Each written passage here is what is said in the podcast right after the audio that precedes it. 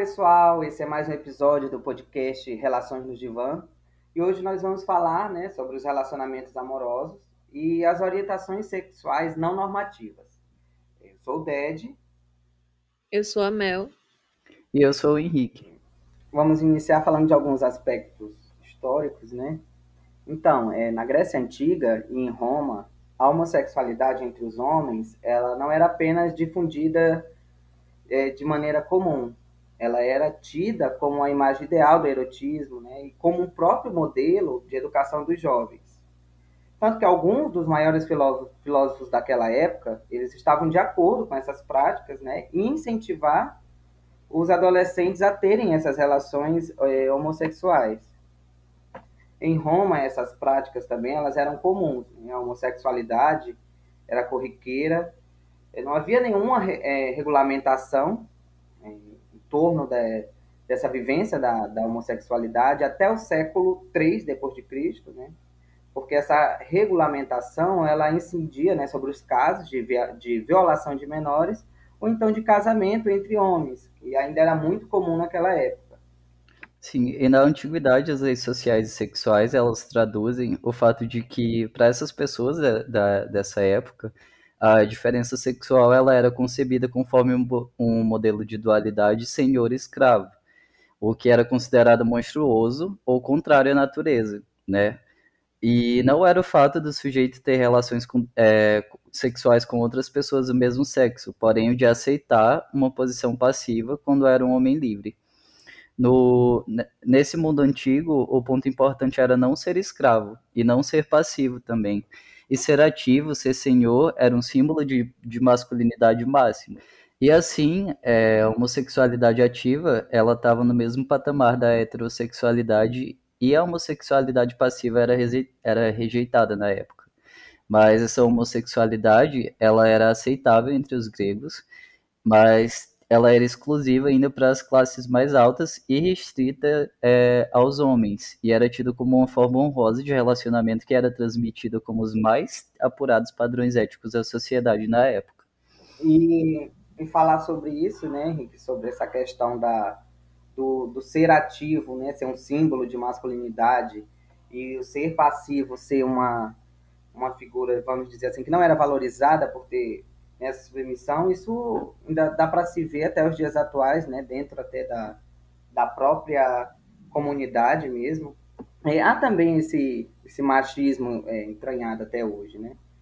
Sendo que é, o homossexual passivo, né, ele, ele é visto de uma forma, digamos assim, inferior, porque ele se liga diretamente à questão também do feminino, né, de, de ser submisso como uma imagem feminina, né, de estar ali é, numa posição em que outra pessoa né, detenha poder sobre ele, ele está se sujeitando a outra pessoa. E, e essa ligação né, com essa submissão feminina, isso gera, ocorre uma desvalorização, né, o que é o oposto dessa, dessa função ativa, dessa parte ativa, né?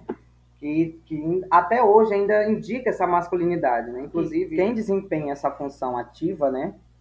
Na,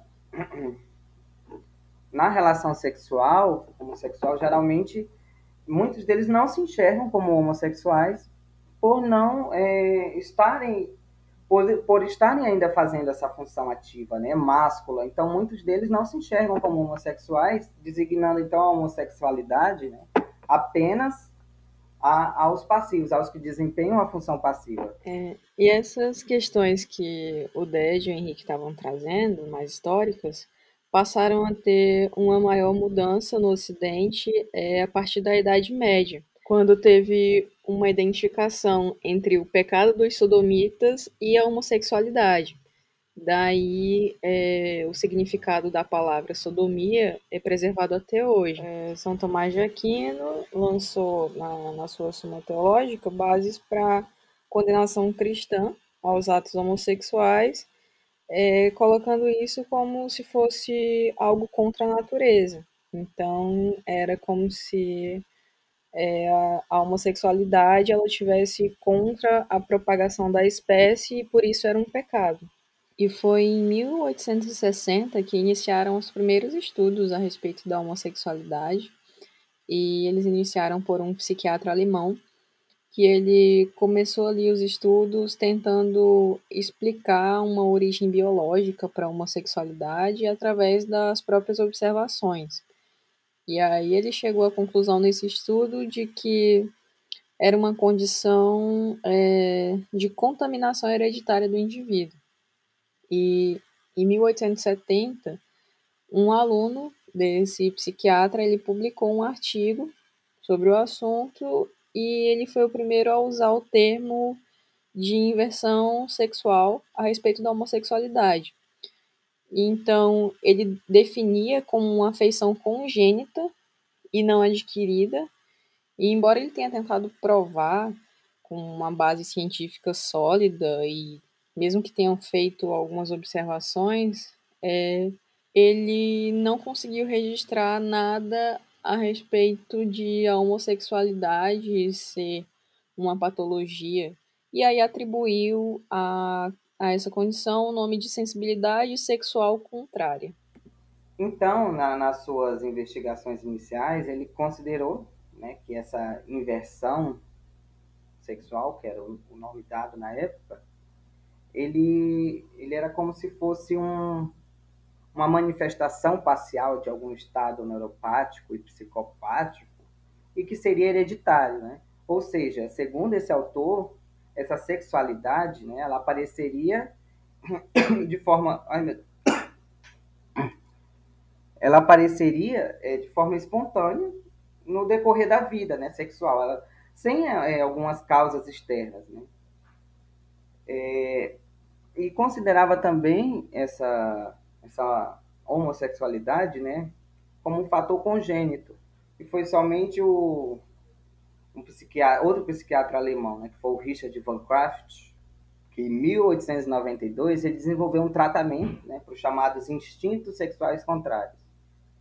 Foi ele, assim, vamos dizer que foi o, o percussor, o criador da primeira cura gay, vamos dizer assim, abre aspas, fecha aspas. Então ele desenvolveu né, esse tratamento para esse chamado instinto sexual contrário, né, que o tratamento consistia, né, além da hipnose, consistia no seguinte, né, na, pré, na prevenção né, é, desse, desses sintomas, dessa homossexualidade, uma remoção de algumas outras influências né, que podiam prejudicar é, a vida sexual do sujeito. Né.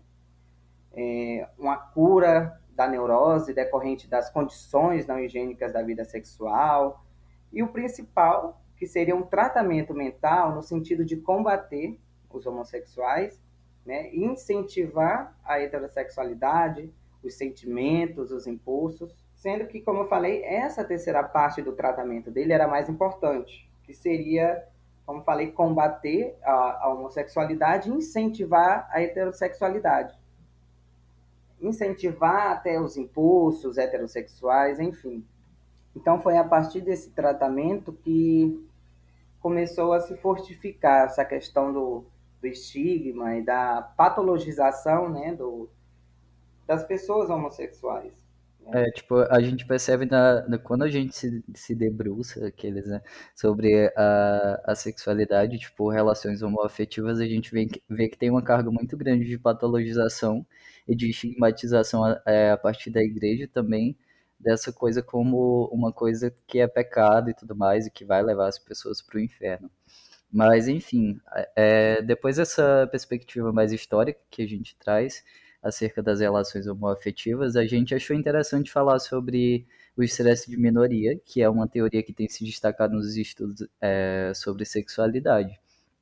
E ela considera o seguinte: é, toda pessoa que pertence a algum grupo é, minoritário, ela vai estar mais vulnerável a vivenciar situações de estresse e essas situações vão ser específicas dessa questão que a faz estar nesse lugar de vulnerabilidade em relação a outras pessoas que não estão. E isso vai desde questões de classe e questões raciais até que, é, a questão central desse episódio do podcast, que é de orientação sexual, né? E, claro, quando elas não são normativas. E para exemplificar isso, a gente pode pensar em um homem cis, por exemplo, que é hétero, e um homem cis que é gay.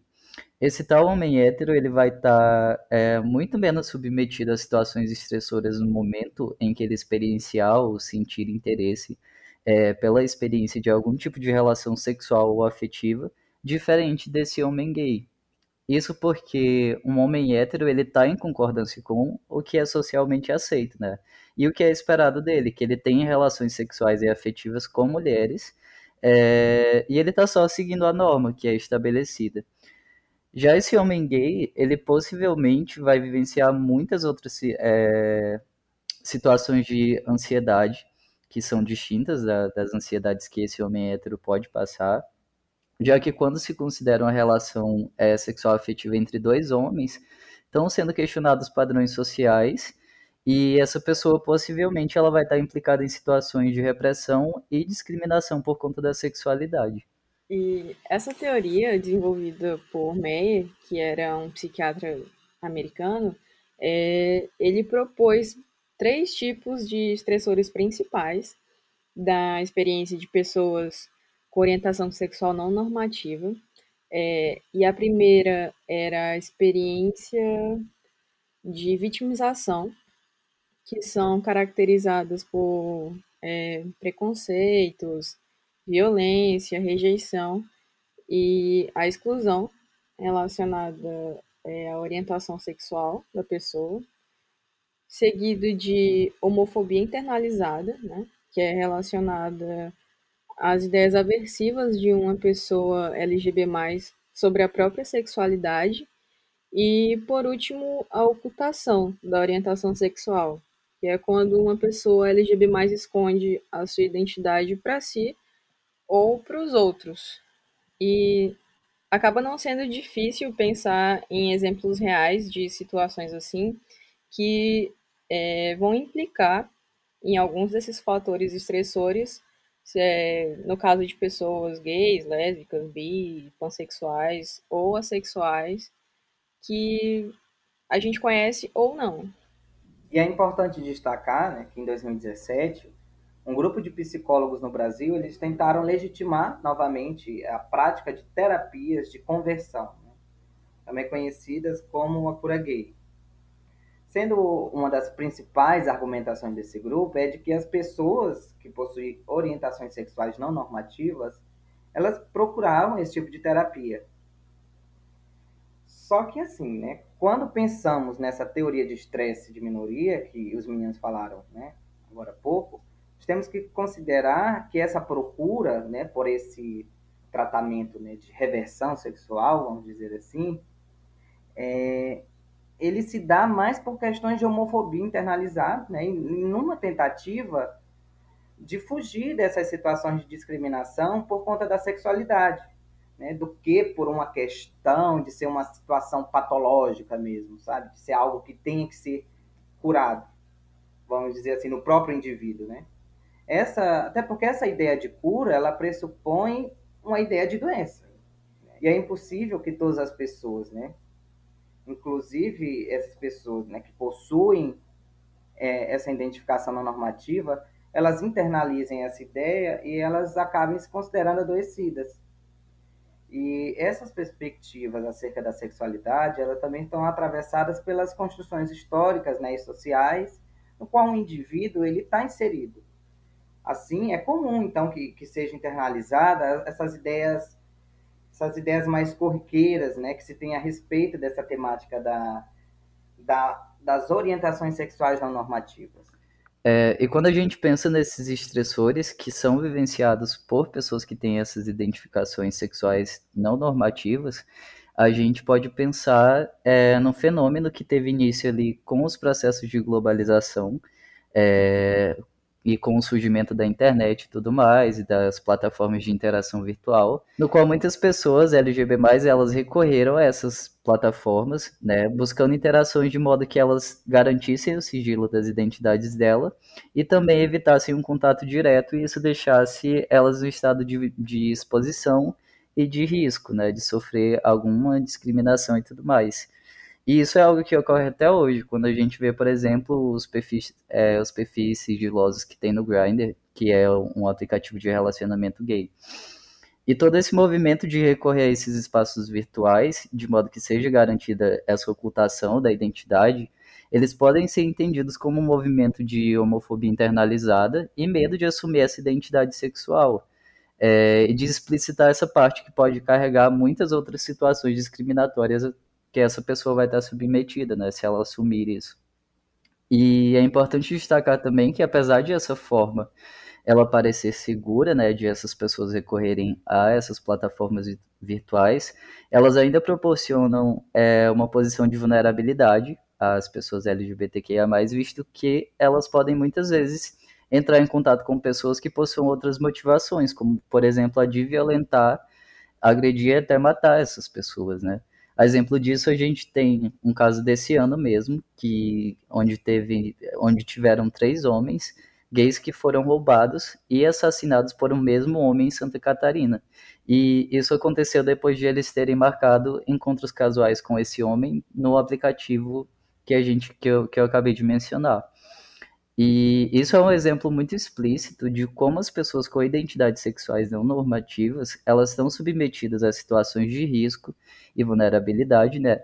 Mesmo quando há esse falso fator de segurança é, implicado nas interações sexuais e afetivas delas. Verdade, Henrique.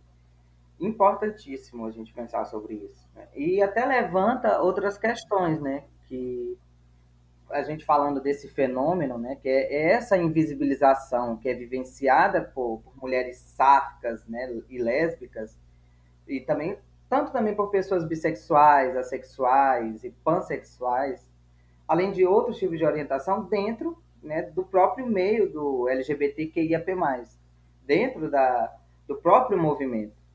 E esse fenômeno é, de invisibilização, ele está relacionado principalmente né, a essas questões machistas, né, de reprodução, de masculinidades, e ainda padrões heteronormativos e binários, que principalmente né, homens cisgêneros gays né, e, não afemin e não afeminados, eles são mais beneficiados. É, esse benefício ele se limita né, à população, dentro da própria população LGBTQIAP+. E quando a gente pensa ainda mais um pouco nessa ideia de invisibilização, não são desconsiderados né, e retirados dessa pauta. Só a identificação sexual das pessoas, né, mas também outras questões que estão ligadas a isso. Uma dessas questões que, que a gente pode citar é a falta de discussão que há a respeito né, da violência doméstica vivenciada por mulheres em relações homoafetivas. A, a discussão de, de violência fora desse, desse espectro único de gênero, né? Como se essas discussões de violência fora da, da questão de, de casais heterossexuais, né? Fora dessa normatividade, elas só foram é, colocadas assim de forma efetiva, né? Como com a, a filósofa Judith Butler, né? que em 2013 ela passou a considerar outras relações de poder, né? Estabelecidas fora desse ideal binário heteronormativo, né? Colocando então em evidência é, essas relações de poder estabelecidas também em relações homoafetivas de mulheres, né? Que acabam perpetuando também essas situações de violência doméstica. E o fator da violência doméstica, ele se manifesta e se apresenta seguindo a mesma dinâmica de devastação e de sofrimento em qualquer relação afetiva. Só que nos casos de relacionamentos homoafetivos, existe um diferencial pela presença da homofobia. E é exatamente essa homofobia internalizada que a gente mencionou antes que perpetua essas agressões em relacionamentos nessa configuração. E essa homofobia ela causa danos emocionais e físicos, tanto em quem é agredida, quanto em quem está na posição de agressora, porque tudo isso advém de homofobia internalizada.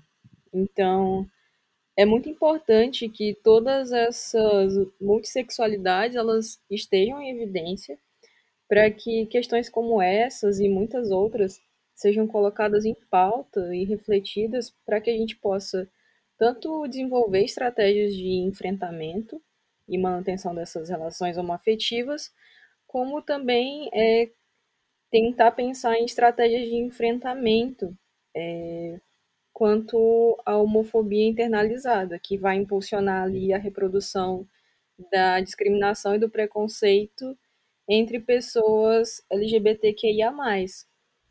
E aí, no que diz respeito à psicanálise, é importante a gente salientar inicialmente, né, a transformação que o Freud trouxe né, para a sociedade é ao abordar né, a temática da sexualidade humana, além dos fatores biológicos né, e morais, em que, que limitava essa sexualidade né, apenas com a, a finalidade de procriação. É, o Freud ele postulou que a gente vivencia essa sexualidade desde o nascimento, né, não sendo apenas é, um fator biológico, né, mas sim com uma força psíquica, uma energia vital, né, que direciona toda a nossa existência, a construção da nossa personalidade, responsável, inclusive, né, por suscitar desejos, fantasias, frustrações, medos. E aí, tais afirmações que ele fez na época, né, ali no, no final do, do século XIX para início do século XX, elas desencadearam a descredibilidade e indignação tanto na comunidade científica, né, como na sociedade da época, né, porque elas estavam ainda instauradas né, em fortes valores morais. E uma das declarações né, que polêmica de, de Freud é que ele afirmou que todo ser humano ele nasce com uma predisposição a uma bissexualidade psíquica. Né, que seria isso? Pois é, é, tipo assim, na busca pelo prazer, nós, seres humanos, nós podemos nos ligar a diversos objetos diferentes, né? Em que o órgão sexual, ele não é determinante para a escolha do, desse objeto de amor, de satisfação. Um exemplo, né? Tipo, não é porque eu nasci com um órgão sexual masculino que a minha orientação sexual ela vai estar apenas voltada né, à, à pessoa do sexo oposto, ou vice-versa. Ou seja, a sexualidade humana ela não era então predeterminada com base na, na genitália, né? E ele cita é, como exemplo os bebês, né? Porque os bebês eles direcionam a, a energia psíquica, né? Em busca dessa satisfação para ambos os objetos de amor, né? O pai e a mãe, ou seja, a figura masculina e a feminina, né?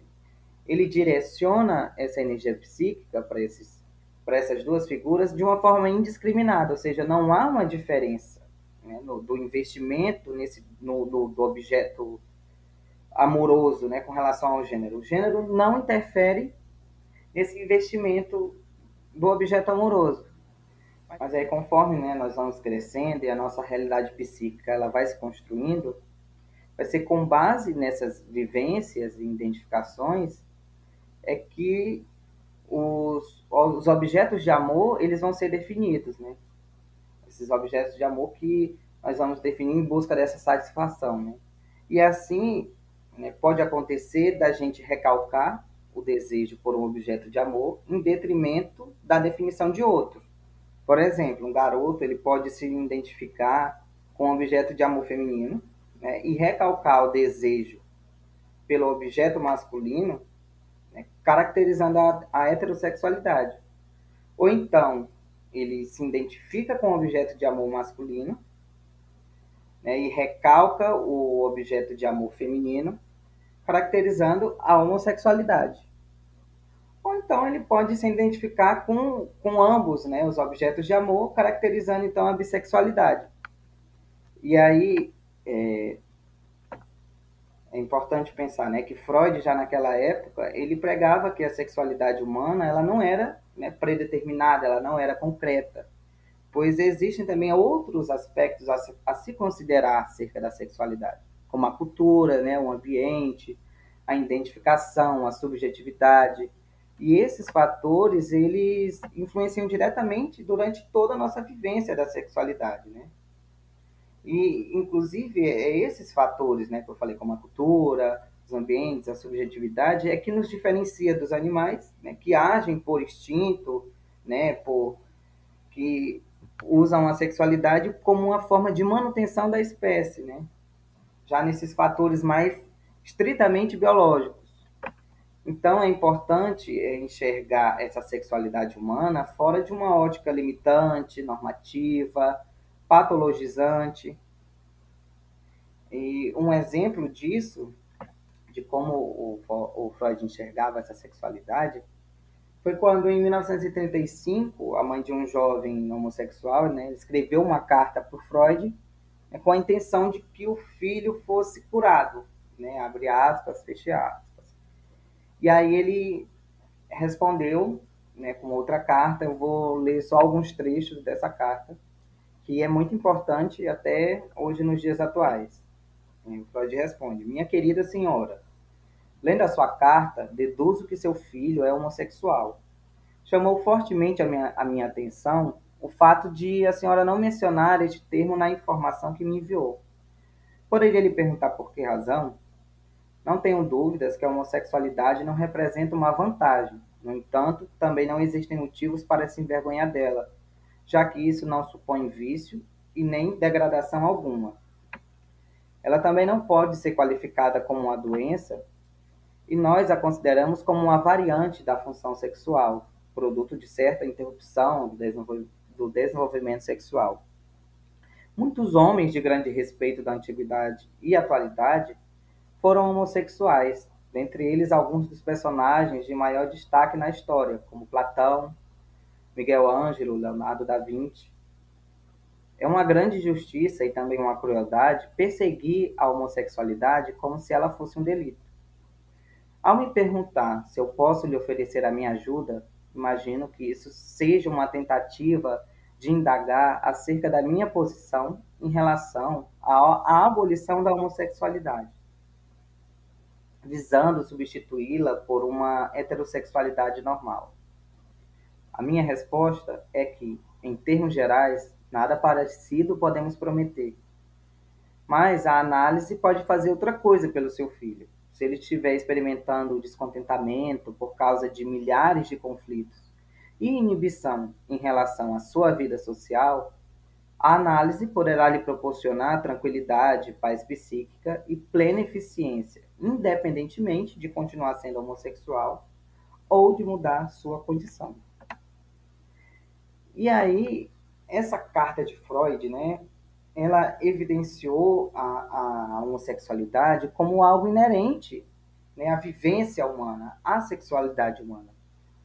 Ela não, não devendo ser tratada, então, com espanto ou desmerecimento, pois não é, não é um fator que expressa uma inferioridade, né, seja psíquica ou física. E aí, né, ao levantar todas essas questões né, que Freud trouxe já em 1935, né, sobre essa questão da sexualidade não precisar ser patologizada, ser tratada, é, é bom fazer refletir sobre algumas questões, né? Será que realmente existe uma cura? Se existe uma cura, ela realmente é necessária, né? sendo que isso é parte de, da, nossa da nossa subjetividade, né? da nossa vivência, da nossa própria individualidade.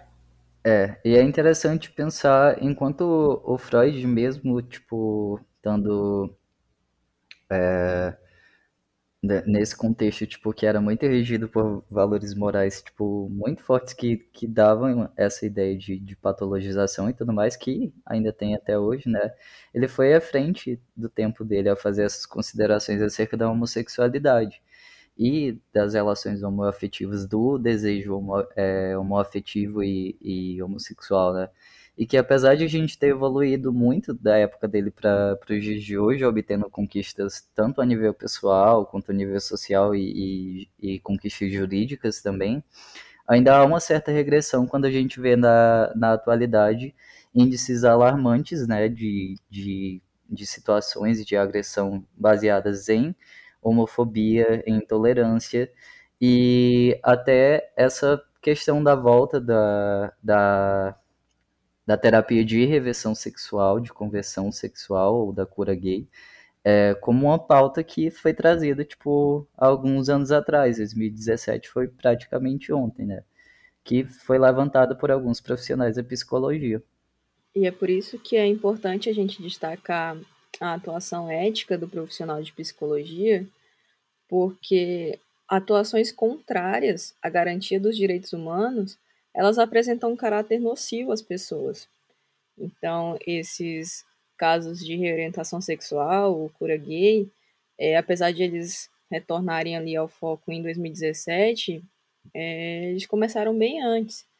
Tanto é que no final dos anos 90, é, as organizações LGBTQIA+, é, elas já denunciavam essa atuação de profissionais né, que ofereciam a, a cura para a homossexualidade, e essas denúncias elas resultaram em discussões e acabaram também resultando na construção da Resolução 1 de 99 do Conselho Federal de Psicologia, que evidencia que a homossexualidade ela não é um distúrbio ou uma patologia.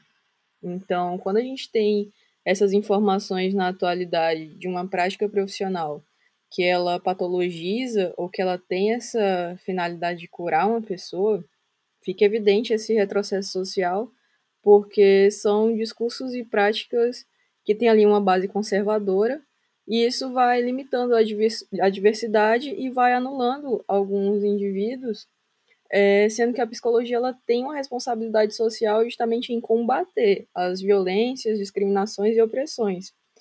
E aí esses aspectos que foram retratados anteriormente, do estresse de minoria, da, da luta pela garantia de direito e a não patologi patologização dos corpos e da vivência LGBTQIA+, eles apontam para uma realidade que ainda hoje é latente na sociedade, que é a discriminação, as violências físicas e morais, além das vivências de exclusão e diversos outros fatores que fazem parte da experiência dessas pessoas.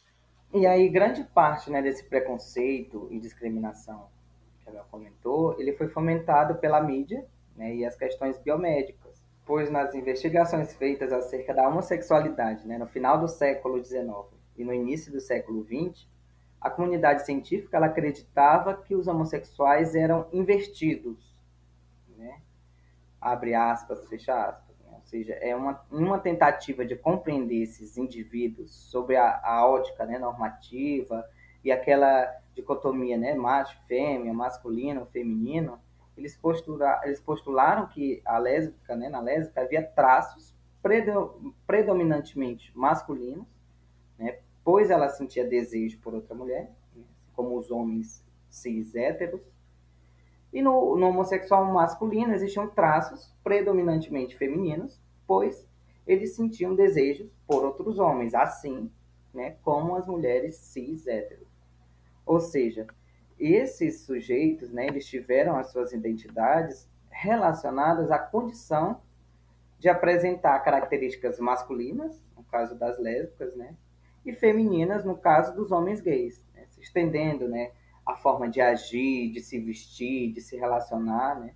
Porque era preciso encaixá-los nessa dicotomia, né, masculino-feminino, para que essa identidade ela fosse reconhecida, vamos dizer assim. E esse reconhecimento ele não vem para garantir a existência e igualdade de direitos, mas sim para é, inferiorizar e estigmatizar essas pessoas, é, porque na visão de muita gente só são vistas como lésbicas mulheres que têm traços mais masculinos.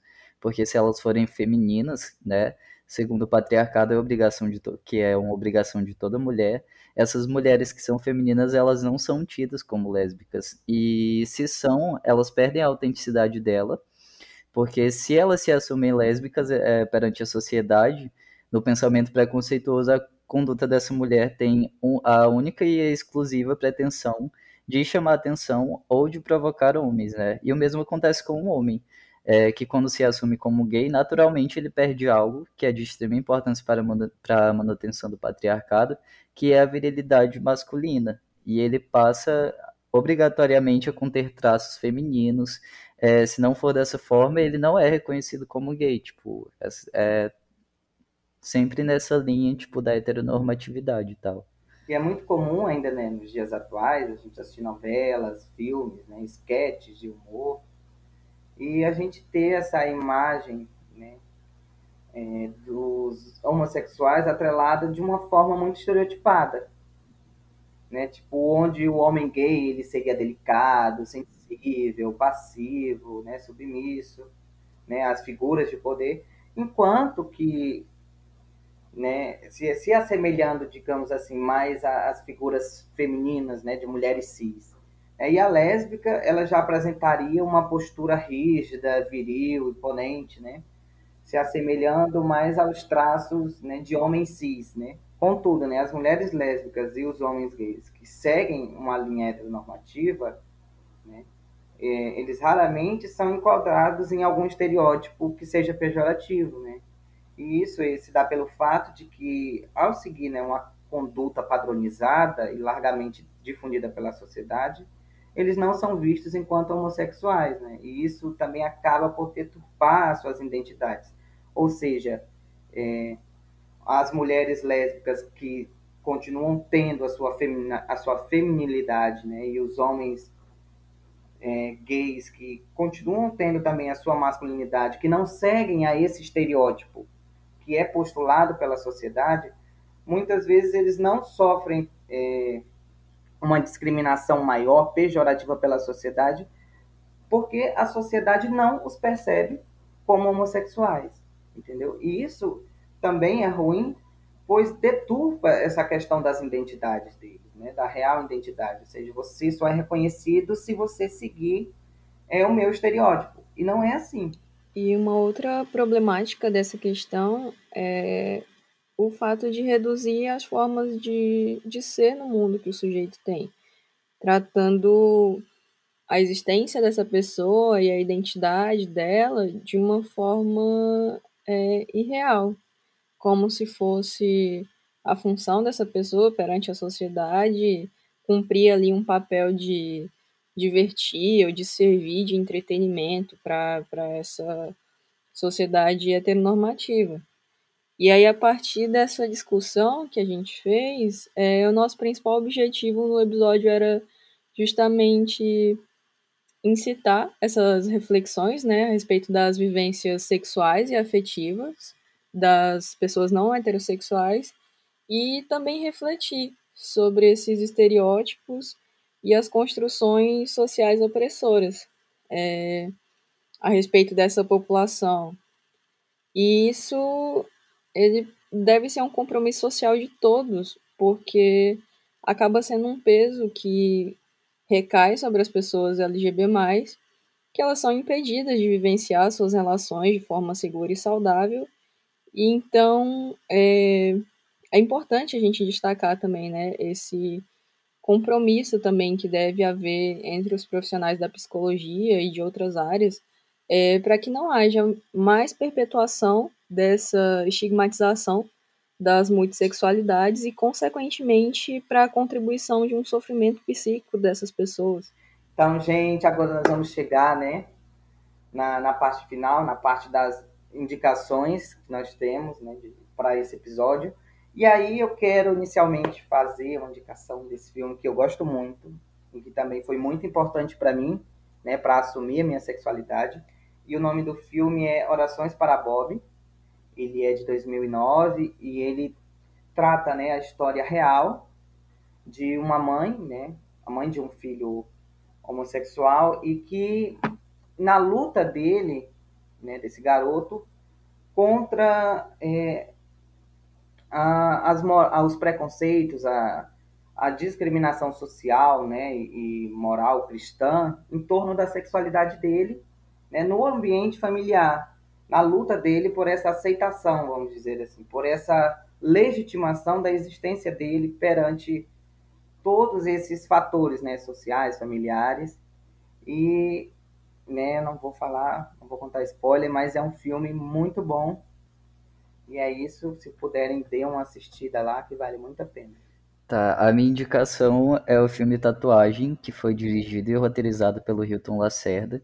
É um filme de 2013 e ele conta a história do Clécio e do Fininho, que são é, dois homens que. É, no, pera, que são dois homens que vão ter ali, tipo, a história deles e da relação deles, tipo, se desdobrando desde o início. Tipo, o filme retrata essa interação entre os dois, eles se conhecendo e tudo mais, e como o peso de assumir essa relação recai, tipo, tanto pro Clécio, que ele faz parte de, de uma, uma trupe é, teatral que chama Chão de Estrelas, né, quanto, quanto pro Fininho, que, tipo, é o militar, Então, é, o filme vai retratando, tipo, as experiências de cada uma dessas pessoas nessa interação, tipo, que eles têm, nessa relação que eles vão construindo nesses contextos. E é isso. Bom, gente, o episódio dessa semana foi esse. É... Espero que vocês tenham gostado e até semana que vem. Tchau. Tchau, tchau, gente. Até a próxima. Até quinta. Tchauzito.